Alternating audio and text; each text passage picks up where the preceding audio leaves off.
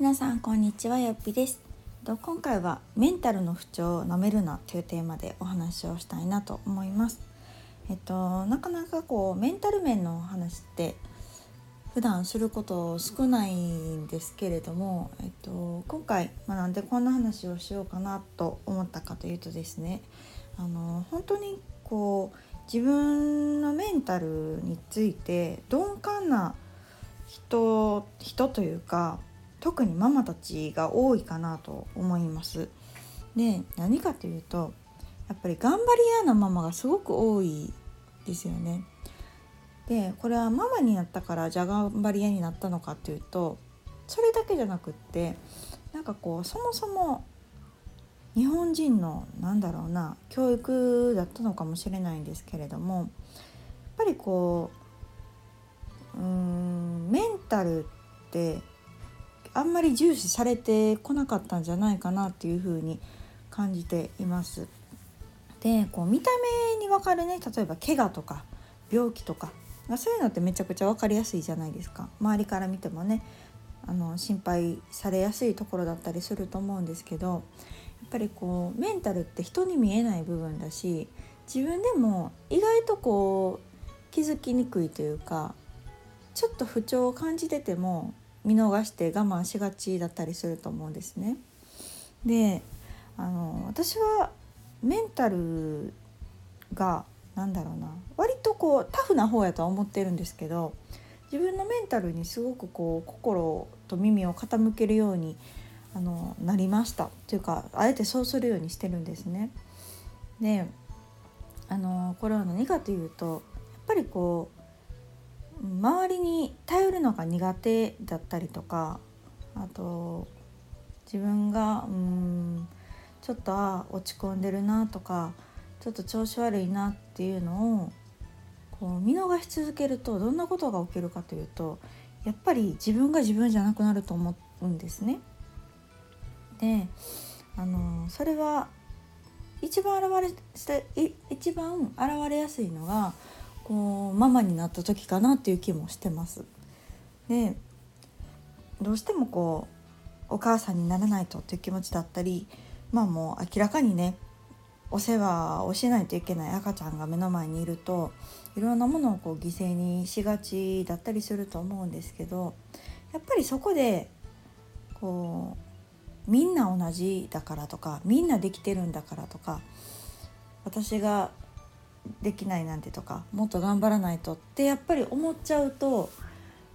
うん、結局産後うつみたいな形になってくると思うんですね。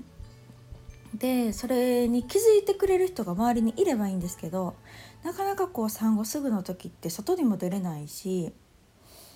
ね、里帰りしてたとしてもなかなか両親にそこまで甘えられなかったりとかあと旦那さんと離れてたりとかまあ、自宅で見てたとしても旦那さんがお仕事でねなかなかいなくて結局はなんか自分にってなってきた時にうーんやっぱりその時にあちょっと自分のメンタルやられてるなっていうことにまず気づけるかっていうことと気づいた後に何かしらのこう行動というか頼れる手段を使うかっていうのがすごくあの大切だなと思うんですね。でやっぱりこういううんみんなもやってるんだから私もやらないとっていう思いってあのうんよしとされてきたんでしょうけど今までは。でも私はあんまりなんじゃないかなと思ってます。あのすごくこう真面目に生きてきた人とかあの一生懸命頑張ろうとしてる人ほど本当にこう頑張り屋さんすぎるというか真面目すぎるというかこういい意味でなんだろうな砕けられないっていううん人がすごく多いなと思うし多分私もそっちのタイプだったんですね。なので産後しんごしんどい時期もありました。し前も言った通り私もお母さんにならないとみたいな思いが強かった人なのでなんかあの時はなんかよう頑張ってたなとかって 今になるとね思ったりするんですけどなんかこうメンタルのことってなかなか周りに相談しにくかったりするじゃないですか。それは小さい時とかもそうだけどなんかこう我慢が良しとされてたりとか、まあ、我慢するべきだとかねいうのがすごくこう根付いてたからなんかねしんどいとか言ったらあかんとかあとそうそう皆勤賞がすごい良しとされてたりとかね多少多少こう体がしんどくても毎日学校に行くことが良いみたいないうのも今思うとなんかあれってどうやったんかなとかっていうのも思います。うんなのでこうもっとこう気軽に相談ができたりとか海外とかだったらもっとこうカウンセリングの敷居がすごく低かったりするみたいなんですね。でも日本でカウンセリングって言ったらめちゃめちゃ大ごとに聞こえるじゃないですか。なんかえ大丈夫？精神的にちょっと弱ってんの？みたいな声かけられたりするかもしれないんですけどなんか人間ってそんな完璧じゃないしなんだろう？やっぱりこう心って生ものだからもちろんこう元気な時もあれば弱ってる時もあって普通やと思うんですね。それをうんね、特に今こういう情報化社会でいろんな情報も良くも悪くも得ている時代にやっぱりねこう常にメンタルを通常に保つっていうことができる人ばっかりじゃないしできる時ばっかりでもないと思うんですね。なのでなんかもっと簡単に人に相談できたりとか人に頼れる環境っていうのを、うん、整えてほしいと思うしうんなんかもっと自分を甘やかしていいんじゃないかなっていうふうに思っています。で私は結構こうさここ数年癖になってる言葉が「もう無理しない」なんですね。自分にもすごくこううん言い聞かせてるというかやっぱりこう今まで結構真面目に生きてきたんですよ。あまり学校サボったりすることもなく仕事始めてもバリバリ働いてみたいな感じやったので本当こう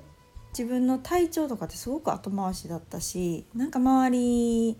に気を使ってというかうん多分この家で働くとかねあの在宅ワークを選んだのも多分こう子供が体調不良になった時に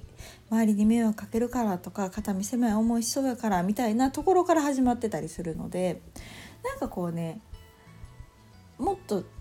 賢くずる賢く生きれたらいいんでしょうけどなんかなかなかそういうことができない人って結構多いと思うんですよね。で無理しちゃってうんしんどくなってしまってでその心の不調がいろんなところの不調に出ちゃう体にも出ちゃうみたいな人がなんか日本人ってやっぱ多いんだろうなっていうのをすごく感じてるので私はこう自分にももう無理をしないっていうのを本当こううん専業主婦から家で働くってスタイルになった時にあの結構決めたというかそのために私は今の働き方をしているっていう意味もあるのでもうとにかく無理しないこと。で人にも言います。もう無理しないでね、うん、人生はやっぱり楽しく生きてなんぼ。豊かに幸せを感じれてなんぼだと思ってるのですごくこううんこう講座の受講生とかもそうだし相談してくれる方もそうなんだけどすごくこう頑張り屋さんがやっぱり多いのでもうしつこいぐらいにもう無理はしないでいこう 自分のペースで行こうっていうのをこう声をかけるようにしています。うん、それはまあ自分ももちろんそうだし無理していいことなんて本当にないですよね。あのまず続かないしじゃその状態を保てるんかその状態を続けて自分は幸せなのかって問われたらやっぱりそんなことはないと思うので、うん、やっぱり無理しないっていうのはすごく一つのテーマになってます。それが私のこのゆとりを持って生きるっていう根底にあったりするのかなと思うのであの本当にメンタルの不調っていうのは舐めてはいけなくってちょっとでもなんか違和感を感じたりとかあおやおや私ちょっと今変だぞしんどいぞって思うとそこは我慢せずにやっぱり人にまずは言うこと。特にパートナーがいたらパートナーに言うこと。パートナーもね、まあ、いろんな方がいると思うので理解があればそれでいいんですけどなかなかそこに理解がない場合はやっぱりこうまた別の人友達だったり親だったりはたまたこう他人の方がいい場合もあったりすると思うんですよね。うんなのでやっぱりこう人に頼るっていうことを私は結構こう練習してきたタイプで今だいぶ頼れるようになりましたけどやっぱりそういうところをこうもっともっと自分に甘くっていうと聞こえが悪く聞こえるかもしれないですけど自分にもっと甘くした方がいい人ってたくさんいると思います。もっと自分を甘やかした方がいいしもっと自分を許した方がいいしもっとこうしんどい時は寝ようとか 前に頼ろうとかって思った方がいい人の方がなんか多い気がするのであえてこういう言葉を言わせてもらうんですけどうんもっとこう自分を大事にしましょう自分を守りましょうっていうのが